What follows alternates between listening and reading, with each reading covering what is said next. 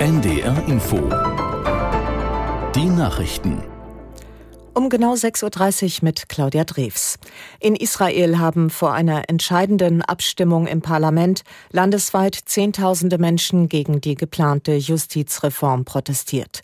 Das Gesetz ist Teil eines größeren Pakets, das von Kritikern als Gefahr für Israels Demokratie eingestuft wird. Aus Tel Aviv Jan Christoph Kitzler. Über 200.000 Menschen waren am Abend wieder im Protest auf den Straßen in Tel Aviv, Jerusalem und Haifa, aber auch an vielen anderen Orten Israels. Über 11.000 Reservistinnen und Reservisten haben derweil angekündigt, den Dienst zu verweigern, sollte die Justizreform beschlossen werden. Darunter sind auch mehrere hundert Kampfpiloten. Heute konzentrieren sich die Proteste auf Jerusalem, wo am Vormittag die abschließenden Beratungen in der Knesset, dem israelischen Parlament, beginnen. 70.000 Demonstranten waren dort am Abend zusammengekommen. Viele übernachten in der Nähe des Parlamentsgebäudes. Die finale Abstimmung über einen wichtigen Teil der Justizreform ist für Montag geplant. Ziel ist es, die Kompetenzen des obersten Gerichtshofes zugunsten der Regierung einzuschränken. Die Waldbrandsituation auf der griechischen Ferieninsel Rhodos hat sich zugespitzt. Tausende Menschen mussten in Sicherheit gebracht werden. Aus der NDR Nachrichtenredaktion Petra Mittermeier.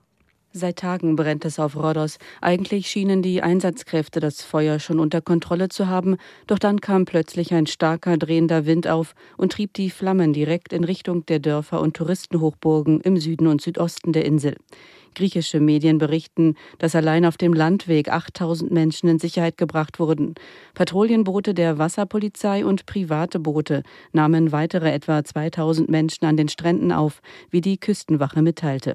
Andere Quellen sprechen von insgesamt sogar bis zu 30.000 Menschen, die auf Rhodos in Sicherheit gebracht wurden. Nach Angaben des Deutschen Reiseverbands sind auch viele deutsche Urlauber von den Evakuierungen betroffen. In Spanien wird heute ein neues Parlament gewählt. Nach letzten Umfragen zeichnet sich eine Niederlage für die linke Minderheitsregierung des sozialistischen Ministerpräsidenten Sanchez ab. Stärkste Kraft dürfte demnach die konservative Volkspartei werden. Zur Bildung einer Regierung wird sie aber voraussichtlich auf die rechtspopulistische Partei Vox als Koalitionspartner angewiesen sein. Ursprünglich sollte in Spanien erst Ende des Jahres gewählt werden. Nach massiven Einbußen für die Sozialisten und weiter links stehende Parteien bei den Regional- und Kommunalwahlen Ende Mai zog Sanchez den Termin vor. In der Nacht hat es erneut russische Angriffe auf die ukrainische Schwarzmeerhafenstadt Odessa gegeben. Der Gouverneur der Region sprach von einem getöteten Zivilisten und 18 Verletzten. Außerdem gäbe es Schäden an ziviler Infrastruktur und Wohngebäuden. Seitdem vor knapp einer Woche das Abkommen zum Export von ukrainischem Getreide aus Schwarzmeerhäfen ausgelaufen ist, hat Russland nach ukrainischen Angaben wiederholt die Hafenstädte Odessa und Mikolajew angegriffen.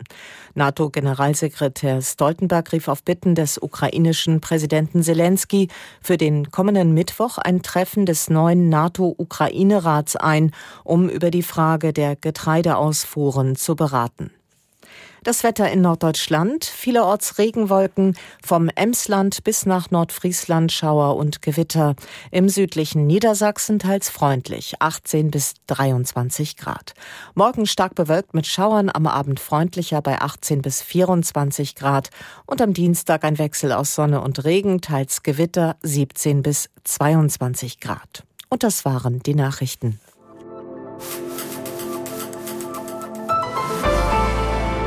Jetzt geht's weiter mit dem Bücherpodcast Eat, Read, Sleep.